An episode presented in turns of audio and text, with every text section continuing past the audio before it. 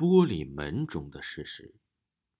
张小开怎么也不相信自己的姐姐会莫名其妙的自杀，所以啊，当他听到这个噩耗的时候，小开放弃了在异地的一切，千里迢迢的来到了姐姐曾经居住过的地方，想要将事情的真相啊调查个一清二楚。作为在这个世界上彼此唯一剩下的亲人，小开呀接受了姐姐所有的遗产。其中包括了一笔为数不多的现金、一辆车和一栋两室一厅的房子。姐姐出事的地方就是在这栋房子里面。小开清楚的记得那天上午，姐姐还和自己通了电话，通话时间呢足足有两个小时。电话里，姐姐多次表示小开要来她所居住的城市发展，因为这样他们姐弟俩又可以天天见面了。张小开呀，出生在一个不算是很幸的家庭，在他们刚刚懂事的时候，他的父母就离婚了。母亲带着小开在老家居住，而父亲呢，则是带着小开的姐姐来到了另一座城市。为此，姐弟两个也是聚少离多。十多年过去了，见面的次数啊，却是屈指可数。在这十多年里，两位老人是相继去世，小开呀和姐姐。分别继承了二位老人的房产，并在各自的城市发展。姐弟两个都很有出息，混的也都不错。可能是没有了爸爸妈妈以后啊，姐姐尝到了失去亲人的痛苦之后啊，就更加的珍惜亲情，所以总是要求小开去他的城市发展。但是和姐姐的想法一样，小开呀，在自己的城市里混的是顺风顺水，不忍心就这样放弃一切，从头再来。但是随着时间的推移，姐姐似乎更加渴望小开能够陪在自己身边。那天早上，姐姐甚至说，自己啊可能就要永远的离开小开了，所以很希望在有限的时间里能够和小开多一点时间待在一起。小开闻言，只是埋怨了姐姐不该平白无故的胡说八道，但是啊也没有太重视这件事儿。可是啊，这小开是万万没有想到，就在那天晚上，他收到了一个莫名其妙的匿名电话，说自己的姐姐呀在家中自杀身亡了。听到了这个消息的时候啊，小开呀也是半信半疑，一连拨打了十几个姐姐的电话，但是全都没有接通。于是啊，小开就连夜买了火车票，赶往姐姐所在的那座城市。到了之后，已经是第二天的上午了。小开呀，被告知去警察局做一些相关的笔录，和被告知一下警方的调查结果等等。也是从警察局那里，小开得到的消息说，自己的姐姐是自杀而亡的，用水果刀直接割断了喉咙，失血过多而死的。对于这个结果呀，小开不仅难以接受，而且是一百个不相信。小开有种感觉，姐姐绝对不是自杀，而是被活人呐。活活给害死的。但是如果小开找不到证据，那么姐姐的死就要像警方调查的那样，认为姐姐是无缘无故的自杀的。警方很感动小开的执着，于是啊，就给了小开三天的时间，延时公布姐姐死亡的调查结果，让小开去找证据证明姐姐不是自杀，而是他杀。小开决定先从姐姐出事的地方开始查起。为了方便调查，小开就住进了姐姐生前所居住的那栋房子里。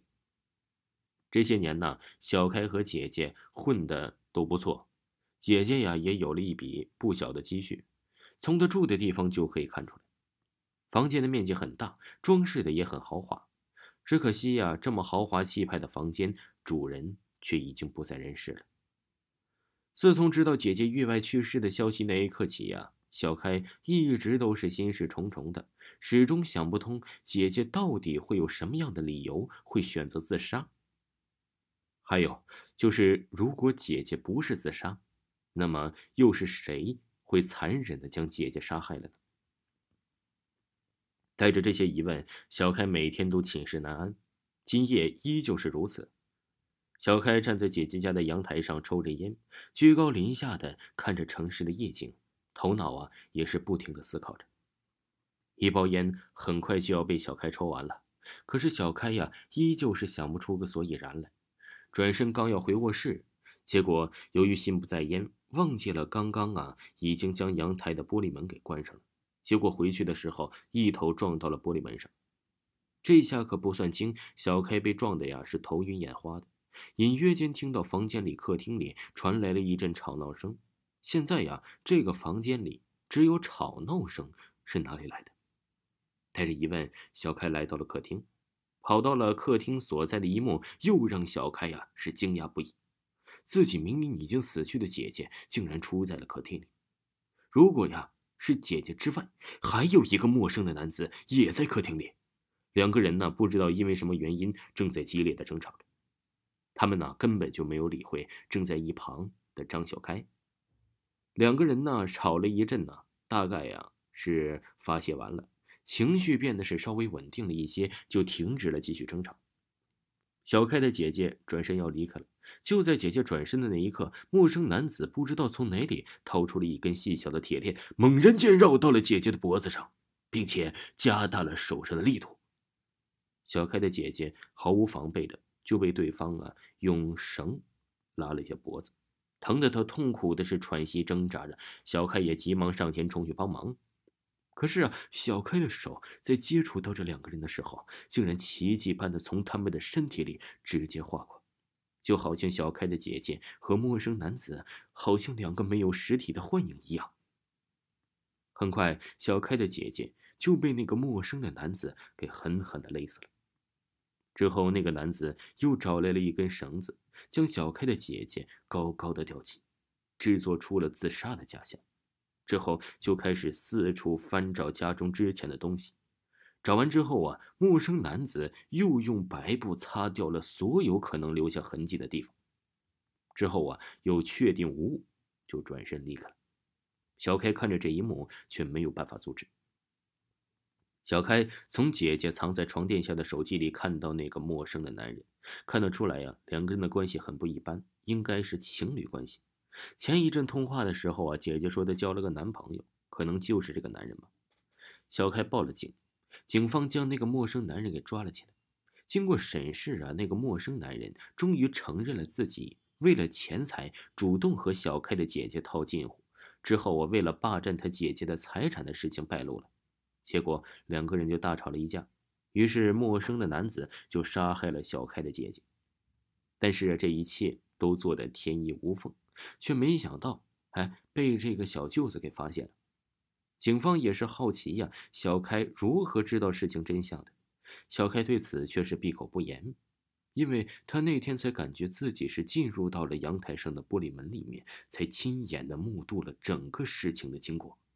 可是啊，一觉醒来。就发现自己已经睡在了阳台上，之前见到的一切好像就像是一场梦境一样，到底哪个是梦幻，哪个是现实，小开也弄不清楚了。不过小开有一点是可以肯定的，那就是姐姐肯定一直在暗中帮着自己。